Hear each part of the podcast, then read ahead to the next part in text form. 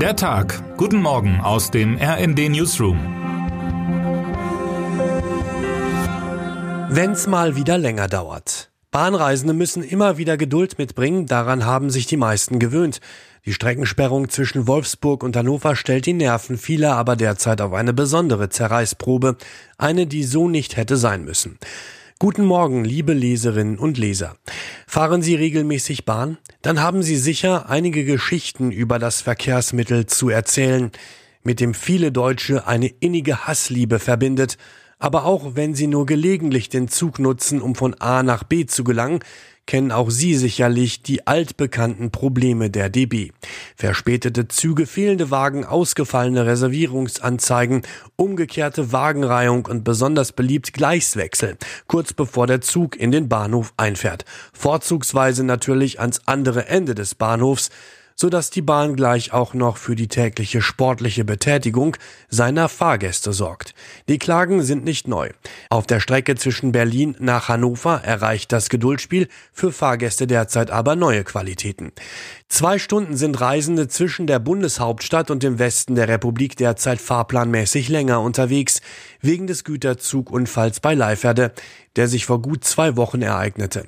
Statt zwischen Wolfsburg und Hannover zu fahren, müssen die Züge nun über Stendal und Salzwedel in der Altmark in Sachsen-Anhalt sowie Uelzen in Niedersachsen umgeleitet werden.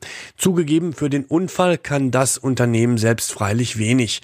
Die Ursache für das Unglück wird noch ermittelt. Derzeit weist alles auf menschliches Versagen hin.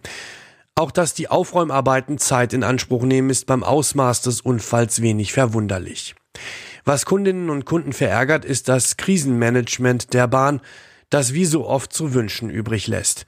Meine Kollegen Jan Sternberg, Johanna Apel und Matthias Halbig beschreiben, welche Umstände zu der aktuellen Misere führen konnten.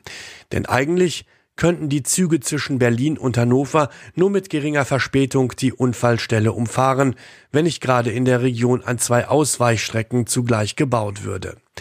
Bis die derzeitige Fahrplanänderung online eingetragen war, dauerte es fast zwei Wochen. Kritik gibt es nicht nur am Krisenmanagement, sondern auch an der Sanierungspolitik der Strecken. Die Verzögerung zwischen Berlin und Hannover müssen Reisende wohl noch bis zum 16. Dezember in Kauf nehmen. Bis dahin jedenfalls soll die betroffene Strecke gesperrt bleiben.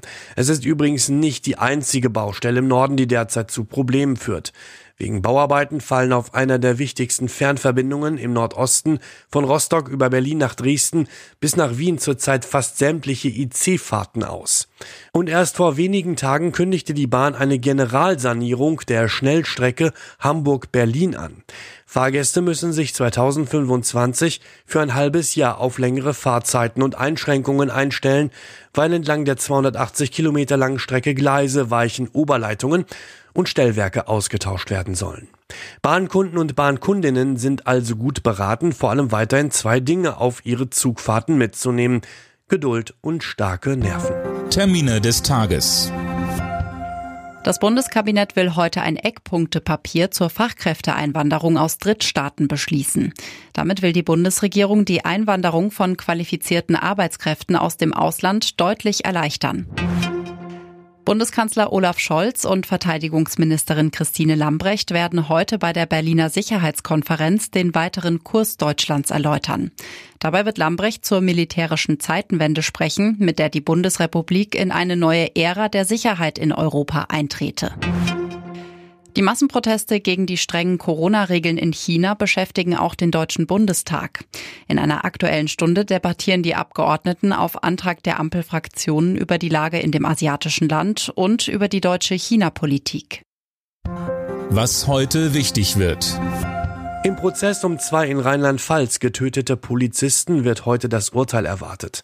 Als mutmaßlicher Täter steht seit Ende Juni ein 39-Jähriger vor dem Landgericht Kaiserslautern.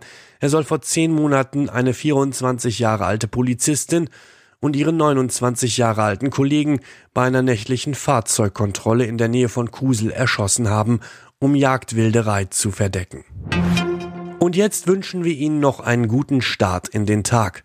Text Sabine Gurol, Am Mikrofon Linda Bachmann und Dirk Justes. Mit rnd.de, der Webseite des Redaktionsnetzwerks Deutschland, halten wir Sie durchgehend auf dem neuesten Stand. Alle Artikel aus diesem Newsletter finden Sie immer auf rnd.de slash der Tag.